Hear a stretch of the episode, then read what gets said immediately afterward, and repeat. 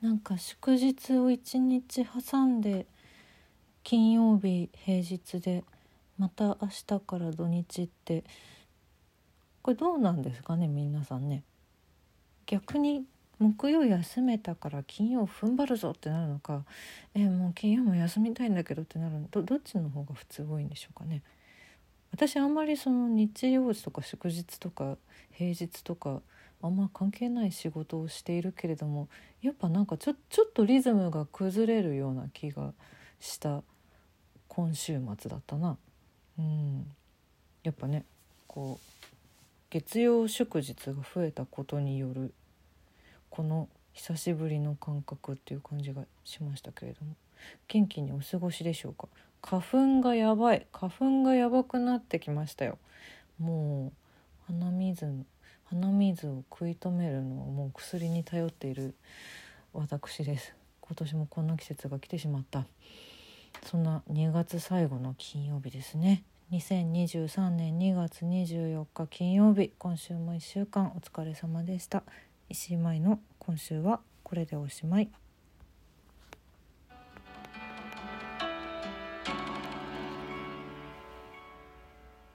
しまった。音を上げてなかった。フィードインしちゃった。失礼しました。収録ラジオの振り返りからです。2月20日月曜日の絵本の話は猫いるという絵本のお話をしました。田中ひかるさん作。すんばらしい。すんばらしい愉快絵本なんでぜひてもぜひぜひてもって言っちゃった。ぜひとも。読んでみてください。お便りもいただきました。ありがとうございます。面白いですとお花見団子いただきました。住所カルプラスさんいつもありがとうございます。猫いるのお話めっちゃ楽しそうでしたね。本屋さんに探しに行きたくなりました。探しに行ってくださいよ。ぜひぜひ。めっちゃ楽しいんですよ。でなんかあのー、もうちょっとキャンペーンとか終わっちゃってるんですけどそのなんだちょっとこう告知動画みたいなのも YouTube にあったりしてそれあの絵本の話に貼ってるリンクからも見れるのでよかったらちょっと覗いてみてください。絵本をでも読んでほしいですね。やっぱ紙で読んでほしいですねあれはね。おおってなるからラストのページで。ありがとうございますお便りも。そして2月22日水曜日の音楽の話はスイーツソングプレイリストを作りました甘い甘いもの甘いものがタイトルに入っているそんなリストでございます。これも住職さんからお便りいただいてましてありがとうございます。めっちゃ嬉しい。拝聴しましたと大好きいただいております。ありがとうございます。スイーツソングプレイリスト、チョコレートディスコ、ありがとうございます。パフェクラの自分としては、スイートドーナツもします。スイートドーナツも迷いましたよ。そう、ビタミンドロップしか名前出してなかったけど、もちろん、もちろん知っている。あれも可愛いですよね。そうなのよ。そうなのよ。でもやっぱ結局のところ、ね、1アーティスト1曲ってなったらチョコレートディスコかなと思い、うん、そこから始まるリストにさせていただきました。あそうこれはすごい余談なんだけどさあの「キャンディー」っていうタイトルの曲がめちゃくちゃ多いのね。でまあ大半原田真二さんのカバーなんですけどそうじゃないキャンディーもいろいろあってでなんかこれはそのテーマ的にちょっと辛い気持ちになっちゃうけどすごくいい曲だなと思って辛い気持ちになっちゃうからリストから外したんだけど高橋優さんの「キャンディー」っていう曲が震えました私は。なんて恐ろしいでも、うん、切実なとんでもない曲だと思ってあの高橋優さんの「キャンディー」すごいです。気になる方は歌詞だけでもちょっと検索してみてください。うん、かっこいいんだよな高橋優さんもライブあのフェスでしか見たことないけどめちゃくちゃ楽しかった記憶がありますね。さてさてそしてまだお便りを住職さんが何通か 送ってくださっていてありがとうございます。あと、えっ、ー、と、茨城プリンさんもお疲れ様です。ギフトありがとうございます。お便りすごいいっぱい来るのめっちゃ嬉しい。ありがとうございます。私がね、ちょっと先週プスンプスンしておりまして、頭が、頭がもう、こう煙を上げていたのでプスンプスンのマイマイさんへということでお疲れ様ですとお花見団子いただきました。ありがとうございます。ありがとうございます。今週はまだそこまであそこまではプスプスしておりませんがちょっと相変わらず多忙ではあるので気をつけます。あともう一つ。えー、土曜日の雑談配信あライブ配信ですね。ありがとうございます。アーカイブで拝聴しました。DJ のお話良かったです。カプセルの音楽が好きで以前は Perfume さんのライブ後のオフ会で DJ イベントにお客さんとして参加していました。会場の雰囲気は怖いではなくキモい。もちろんいい意味でです。あまりにも和気あいあいで。ええー、そうなんだ。マイマイさんの DJ もいつか聞いてみたいです。ということでありがとうございます。拝聴しました。大好き。ギフトいただきました。あーライブ後のオフ会 DJ イベントなんてのはもう絶対に和気あいあいでしかもねその好きな人だけが絶対にいいテンションの状態で参加するから最高に楽しいでしょうねそれは。うん。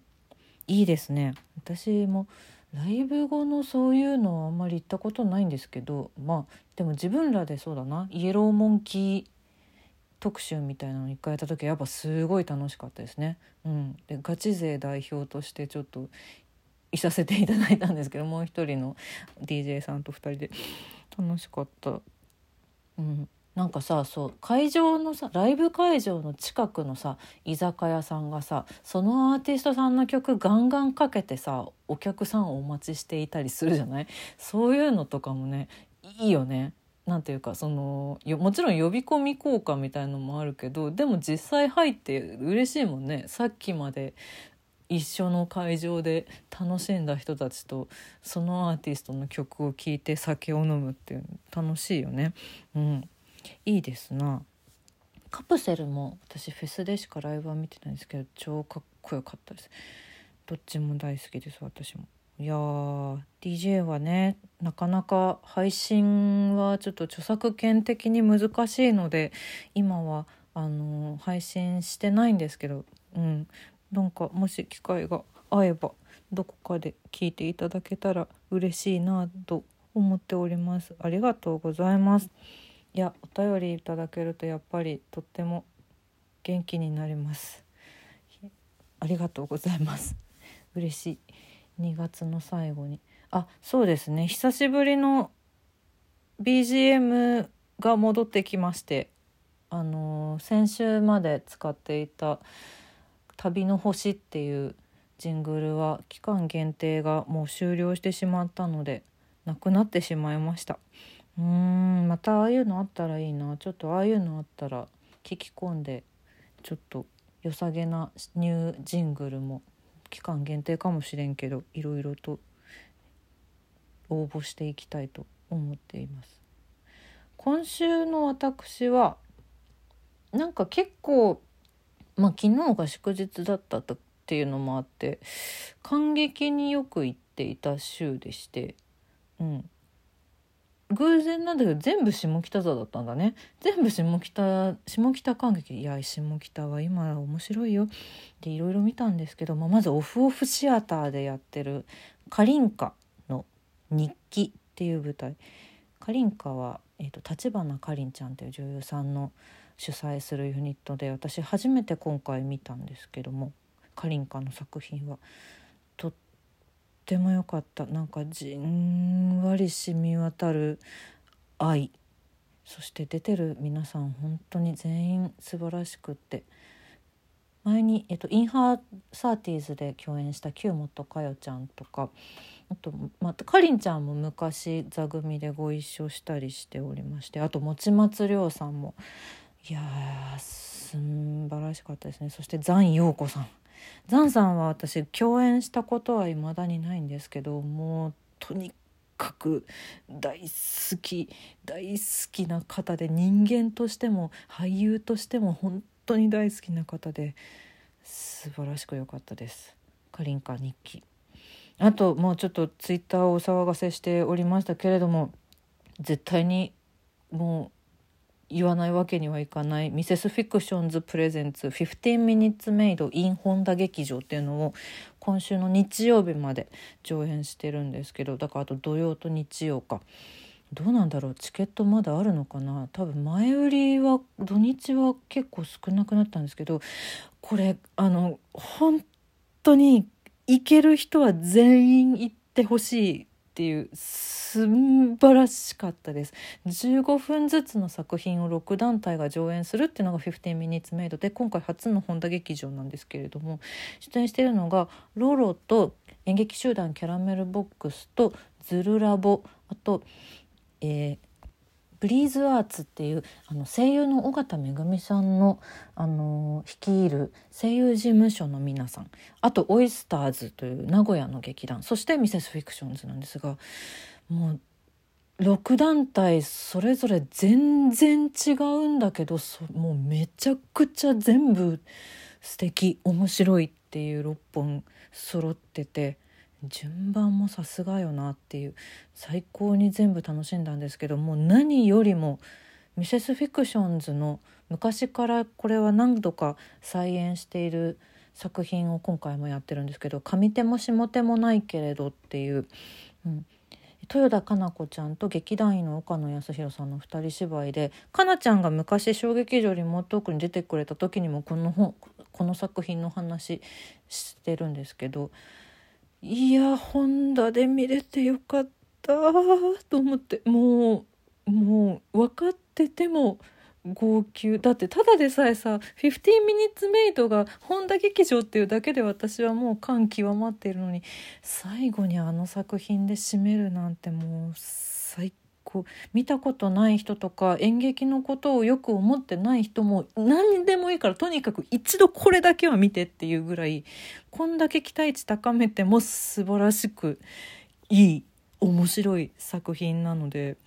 ちょっとお時間ある人は是非とも日曜まで日本田劇場に行ってほしいという気持ちでいっぱいでございます。熱くなってしまいました。今週はこれでおしまい。良い週末を。